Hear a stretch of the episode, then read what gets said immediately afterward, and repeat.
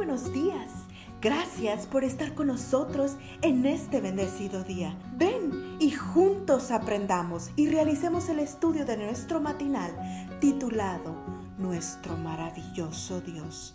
Te invitamos a recorrer con nosotros las promesas que el Señor tiene para ti el día de hoy.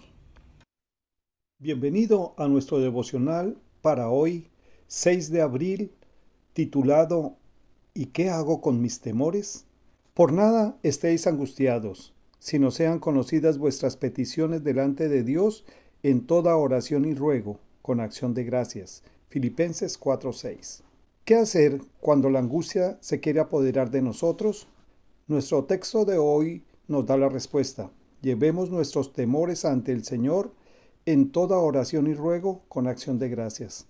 El resultado será que la paz de Dios que sobrepasa todo entendimiento, guardará nuestros corazones y pensamientos en Cristo Jesús. Lo que la palabra nos está diciendo es que el temor no puede establecer su residencia en un corazón que está en comunión con Dios. Esto fue lo que Julie Griswold aprendió cuando ella y su esposo sirvieron como misioneros en Camboya durante los azarosos años de la década de los 90.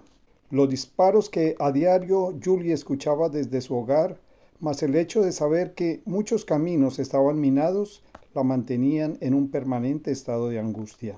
La situación llegó a ser para ella tan difícil que un día le pidió a su esposo Scott que regresaran a su país. La respuesta de Scott la tomó por sorpresa.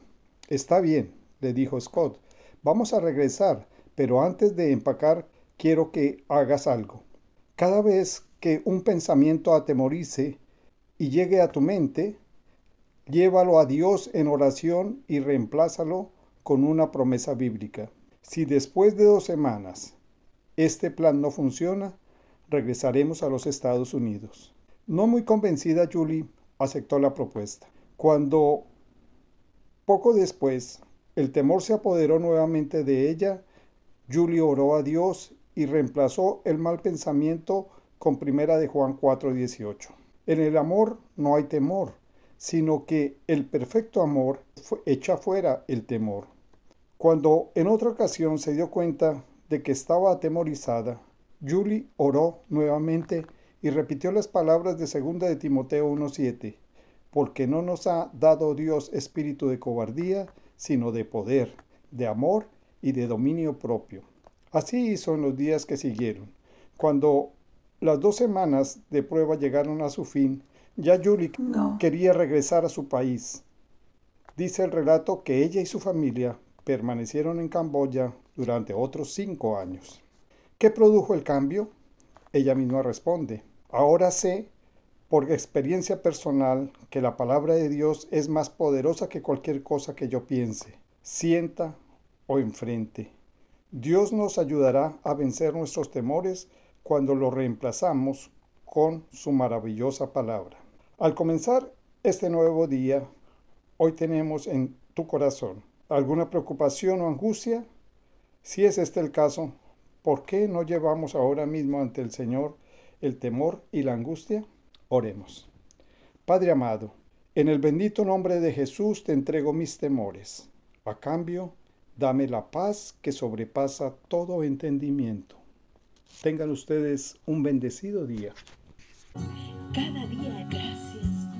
Gracias Dios por darnos la tranquilidad necesaria para enfrentar los retos, alegrías y dificultades de este nuevo amanecer. Porque el Señor tu Dios está contigo. Como guerrero victorioso se deleitará en ti gozo te renovará cada día con su amor. Te esperamos el día de mañana para continuar cobrando aliento en la palabra de nuestro Dios.